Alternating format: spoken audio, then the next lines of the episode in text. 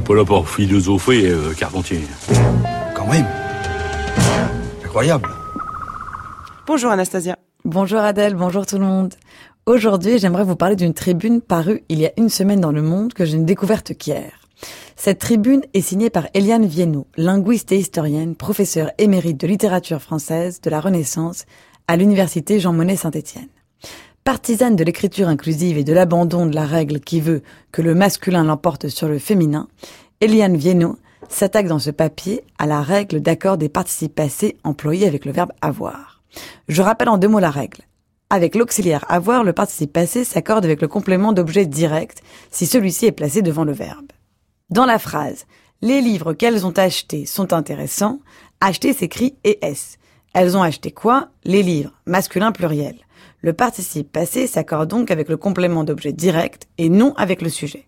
Je le dis d'ailleurs sans rougir, il m'arrive souvent de m'arrêter en plein milieu de la rédaction d'une phrase et de me demander frénétiquement à voix haute qui quoi pour être sûr de ne pas faire d'erreur. Alors que la règle selon laquelle le masculin l'emporte sur le féminin a été introduite au XVIIe siècle, et qu'elle a apparemment été continuellement ignorée par bon nombre de lettrés jusqu'à la fin du XIXe, la règle d'accord des participes passés employés avec le verbe avoir est plus ancienne. Elle a été théorisée par Clément Marot au XVIe siècle, qui a voulu transposer en français cet usage italien qu'il avait entendu lors d'un de ses voyages. Eliane Viennot ajoute qu'en italien, ces accords s'entendent. Du reste, elle note qu'ils s'entendent aussi en français, mais seulement pour les verbes du troisième groupe. Par exemple, je l'ai pris, je l'ai prise. Pour tous les autres verbes, la différence ne se fait qu'à l'écrit. Au cours du XVIIIe siècle, cette règle, qui ne concernait d'abord que l'accord des participes passés avec l'auxiliaire avoir, s'est étendue aux verbes pronominaux, qui pourtant se conjuguent avec l'auxiliaire être. Là, effectivement, nous rentrons dans le dur, et il faut à chaque fois prendre un petit moment pour être sûr de ne pas se tromper. C'est à cette complexité qu'Eliane Viennot s'attaque, jugeant qu'elle est antidémocratique et inutile. Antidémocratique d'abord, car cette complexité crée un gap entre ceux qui n'ont pas assimilé la règle et ceux qui l'ont assimilée. Tandis que les premiers sont renvoyés au fait qu'ils sont nuls, les seconds retirent une espèce de sentiment de supériorité. La règle participerait même, selon Eliane Viennot, à l'insécurité linguistique dont souffrent beaucoup de francophones et qui pousserait de moins en moins de personnes à vouloir apprendre le français. La dramatisation me paraît tout de même un brin excessive, et supprimer une règle parce qu'elle est compliquée, c'est accepter sans sourciller le nivellement par le bas. Mais bon, même si je suis contre, l'argument reste audible. En revanche, le second argument, selon lequel la règle est inutile, me paraît relever d'une maladie de l'époque. Dans une langue, les règles ne sont pas utiles ou inutiles. Ce sont des règles. Elles témoignent toujours d'une histoire. Les langues changent, bien sûr.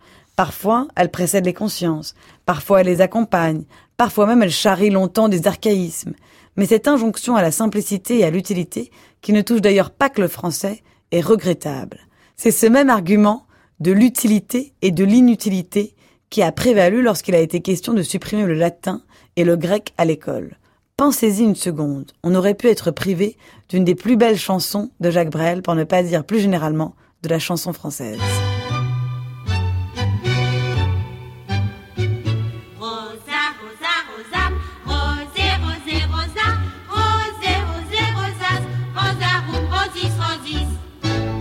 C'est le plus vieux tango du monde, celui que les têtes blondes annonnent comme une ronde en apprenant leur latin. C'est le tango du collège qui prend les rêves au piège et dont il est sacrilège de ne pas sortir malin. C'est le tango des bons pères qui surveillent l'œil sévère, les Jules et les prospères qui seront la France de demain. Rosa, rosa, rosam, rose, rose, rosa, rose, rose, rosas, rosarum, rosis, rosis. C'est le tango des forts en thème, buitonneux jusqu'à l'extrême, et qui recouvre de laine leur cœur qui est déjà froid. C'est le tango des forts en rien, qui décline de chagrin, et qui seront pharmaciens parce que papa ne l'était pas. C'est le temps où j'étais dernier, car ce tango rosa rosé, j'inclinais à lui préférer déjà ma cousine Rosa. Rosa, rosa, rosam, rosé, rosé, rosa, rosé, rosé, rosas, rosarum, rosis, rosis. C'est le tango des promenades, de parsoles sous les arcades, cerclés de corbeaux et d'alcades qui nous protégeaient des pourquoi. C'est le tango de la pluie sur la cour, le miroir d'une flaque sans amour qui m'a fait comprendre un beau jour que je ne serais pas Vasco de Gama. Mais c'est le tango du temps béni, ou pour un baiser trop petit, dans la clairière d'un jeudi, à cousine Rosa. Rosa, rosa, rosam, rosé, rosé, rosa, rosé, rosé, rosas, rosarum, rosis, rosis. C'est le tango du temps des héros. J'en avais tant des minces, des gros. J'en faisais des tunnels pour Charlot, des auréoles pour Saint-François. C'est le tango des récompenses. Quel est à ceux qui ont la chance d'apprendre dès leur enfance tout ce qui ne leur servira pas? Mais c'est le tango que l'on regrette une fois que le temps s'achète et que l'on s'aperçoit tout bête qu'il y a des épines au rosa. Rosa, rosa, rosa, rosé, rosé, rosa, rosé, rosé, rosis, rosis. Merci beaucoup Anastasia. Votre chronique est à réécouter en ligne sur le site du journal de la philo.